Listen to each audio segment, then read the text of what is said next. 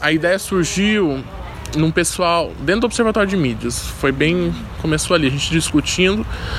E esse, essa galera do primeiro ano queria participar.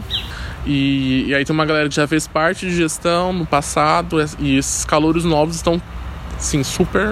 Todo mundo está muito motivado para pôr a mão na massa. Então eu acho que o aspecto.